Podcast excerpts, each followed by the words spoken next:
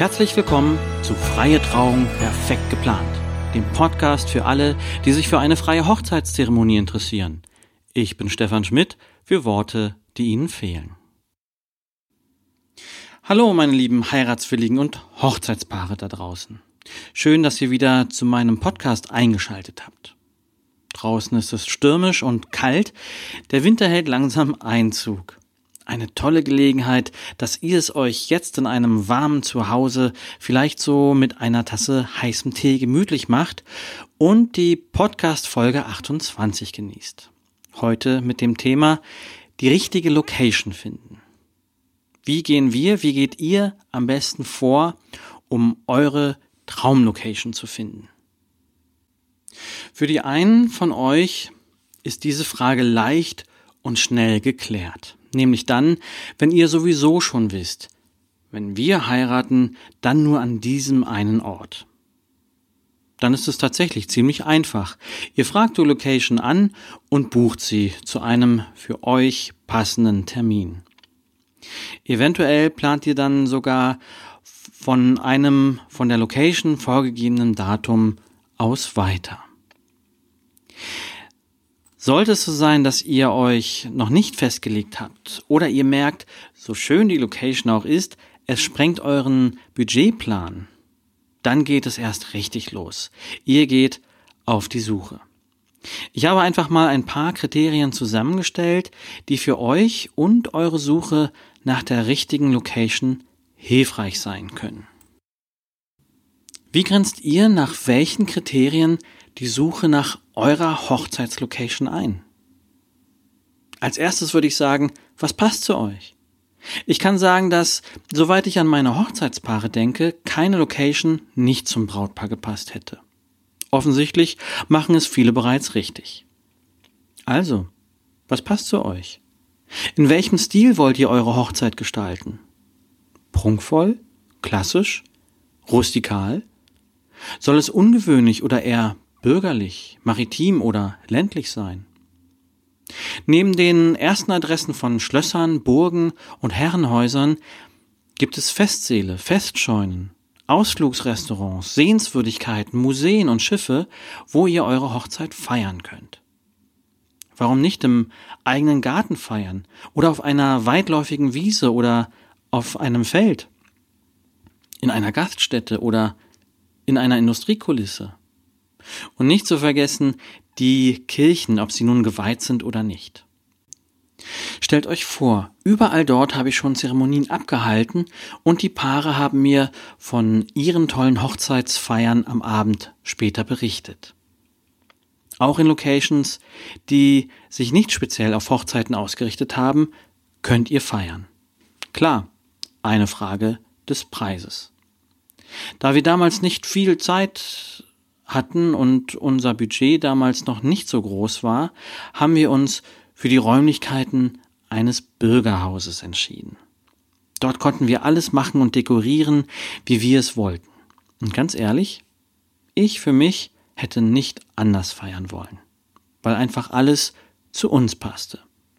Denn wenn eine Location zu euch passt, dann werdet ihr euch dort wohlfühlen. Euer Bauch sagt dann einfach Ja zu diesem Ort. Es ist wie beim Kauf von einem Pullover oder von Schuhen. Wenn euer Herz und euer Bauch Ja gesagt hat, dann solltet ihr auch darauf in aller Regel hören. Es gibt noch weitere Kriterien, auf die ihr achten solltet. Zum Beispiel, wie viel Gäste ihr habt und ob auch alle dort einen Platz finden. Eng kann kuschelig sein. Es kann aber auch ungemütlich werden, besonders dann, wenn euren Gästen im wahrsten Sinne des Wortes die Luft zum Atmen fehlt. Genügend Platz sollte es also schon geben. Auf der anderen Seite, wenn sich eure zum Beispiel 40 bis 50 Gäste in einem Saal von 100 bis 150 Gästen aufhält, entsteht auch keine feierliche Stimmung. Oftmals bieten euch Locations verschiedene Räume mit verschiedenen Größen an. Nehmt dann den Raum, der eurer Gästezahl am nächsten ist. Es kann auch wichtig sein, dass die Location Zerstreuungsmöglichkeiten bietet. Zum Beispiel einen Foyerbereich, wo eure Gäste an Stehtischen sich zwischendurch mal unterhalten und was trinken können oder einfach ein paar Meter gehen können. Dann sollen eure Gäste das Hauptgeschehen gleichzeitig verfolgen können. Das sind Besonderheiten einer Location, die nicht alle haben. Also die Größe der Location ist wichtig. Weiter ist wichtig, dass ihr euch überlegt, wie gut eure Location erreichbar ist, zum Beispiel für euch selbst oder für die Gäste? Sind in der Nähe Übernachtungsmöglichkeiten gut erreichbar? Wenn Gäste von weiter weg kommen, wäre es gut, mit Hotels und Pensionen zu sprechen und bereits Zimmer zu blocken. Klärt bis wann eure Gäste reserviert haben müssen, damit sie auch dort ein Zimmer haben. Ihr könnt eventuell überlegen, ob die Entfernung zu Standesamt oder Kirche eine Rolle spielt. Nein, es muss nicht alles in direkter Nachbarschaft liegen. Es wäre nur schade, wenn ihr an eurem Hochzeitstag viel mehr Zeit im Auto verbringt als mit euren Gästen. Außerdem ist nicht unwichtig, ob es auch genügend Parkmöglichkeiten gibt oder ob ihr einen Shuttle-Service einrichten wollt. Ich hatte sogar schon einen Bräutigam, der hat einen Reisebus für seine Gäste gemietet, weil die Location sehr weit weg von seinem Heimatort war. Außerdem wollte er, dass auch die, die sonst gefahren wären, etwas trinken könnten. Sehr freundlich von ihm, finde ich. Also die Frage, wie gut ist die Location zu erreichen, ist auch wichtig. Vielleicht wollt ihr bewusst ganz abgeschieden von allem sein. Das ist eure Entscheidung. Wir sprechen später noch über die Wichtigkeit einer Budgetplanung. Und schon hier ist es wichtig darauf zu achten, was soll die Location denn eigentlich kosten? Was ist im Preis mit drin? Könnt ihr Eigenleistung erbringen? Ist ein Catering dabei und die Getränke? Welche Getränke und Speisen liefert das Haus? Könnt ihr selber einen Caterer beauftragen und Getränke mitbringen? Könnt ihr dort eure Gerichtsauswahl, eure Gerichtsauswahl mal zur Probe essen? Wie sieht es mit der Hochzeitstorte aus? Muss sie vom Haus kommen? Gibt es ein sogenanntes Gabelentgelt, wenn zum Beispiel ein Gast als Geschenk die Hochzeitstorte mitbringt? Gerade in diesen mehr oder weniger kleinen Dingen können sich hohe Kosten verbergen, die ihr zumindest vorher wissen solltet. Ein Beispiel. So ein Gabelentgelt kann schon mal 3,50 Euro kosten. Klingt nicht viel. Bei 50 Gästen sind es dann schon 175 Euro. Gut, dafür habt ihr sauberes Geschirr und Besteck für Kaffee und Kuchen und braucht euch um nichts kümmern. Bei der hauseigenen Hochzeitstorte ist das im Preis der Torte enthalten. Auch die Deko könnte ein wichtiger Punkt sein. Könnt ihr selber planen und gestalten oder wird das vom Haus übernommen? Passt der Stil zu dem, was ihr euch erträumt habt? All das können wichtige Punkte für euch sein. Vielleicht sind auch Punkte dabei, zu denen ihr sagt, ist uns gar nicht so wichtig. In unserer Location konnten wir selber dekorieren. Die Freundinnen meiner Frau und meine Frau hatten damals einen riesigen Spaß dabei. Das Resultat war, dass von diesem Bürgerhaus nichts mehr zu erkennen war. Es sah aus wie ein riesiger, prunkvoller Festsaal. Ohne unsere Freunde wäre das nicht möglich gewesen. Auf der anderen Seite hatten wir damit schon ziemlich viele Stunden Arbeit.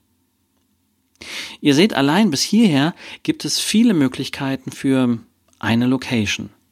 Da gibt es kein richtig oder falsch, sondern so ist es äh, wie bei meinen Hochzeitszeremonien mit euch nur ein, was ist für euch das Richtige. Dann gibt es noch viele weitere Faktoren, die für euch wichtig sein könnten. Hat die Location eigene DJs und nur diese dürfen dort tätig sein? Haben DJ und Musiker genügend Platz? Wie ist die Akustik? Schlechte Musik und schlechter Sound wollt ihr bestimmt nicht auf eurer Hochzeit. Gibt es Spielmöglichkeiten für Kinder? Wie lange dürft ihr feiern? Und ab wann muss die Musik leiser gemacht werden?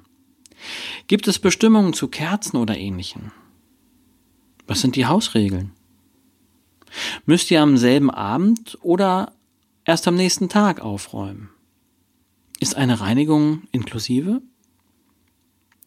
Seid ihr in der Location garantiert allein oder gibt es mehrere Hochzeiten an eurem Tag? Können sich dann die Gäste oder Gesellschaften verirren oder mischen? Könnt ihr vielleicht auch im Freien feiern? Welche Schlechtwetteralternative gibt es dann? Und was ist, wenn es brütend heiß ist? Welchen Sonnenschutz gibt es dann? Regen ist nicht der einzige Grund, warum eine Feier dann doch nach drinnen verlagert wird. Ja, und natürlich könnt ihr in eurer Location auch eine Zeremonie abhalten. Und wenn ja, zu welchen Bedingungen? Und natürlich auch, gibt es noch andere Dinge, auf die ihr persönlich Wert legt und werden diese Dinge euch möglich gemacht? Der wohl wichtigste Faktor bei eurer Location-Suche ist wohl der, hat die Location überhaupt Zeit an eurem Termin?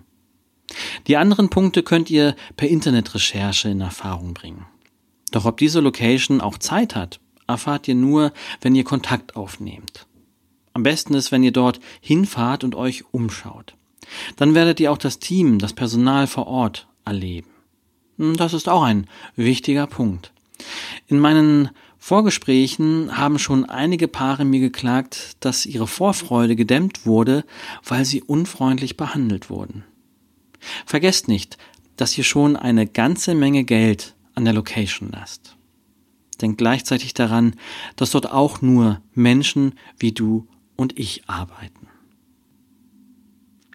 Es sind tatsächlich viele Fragen vor Beginn eurer Hochzeitsplanung, über die ihr euch Gedanken machen könnt.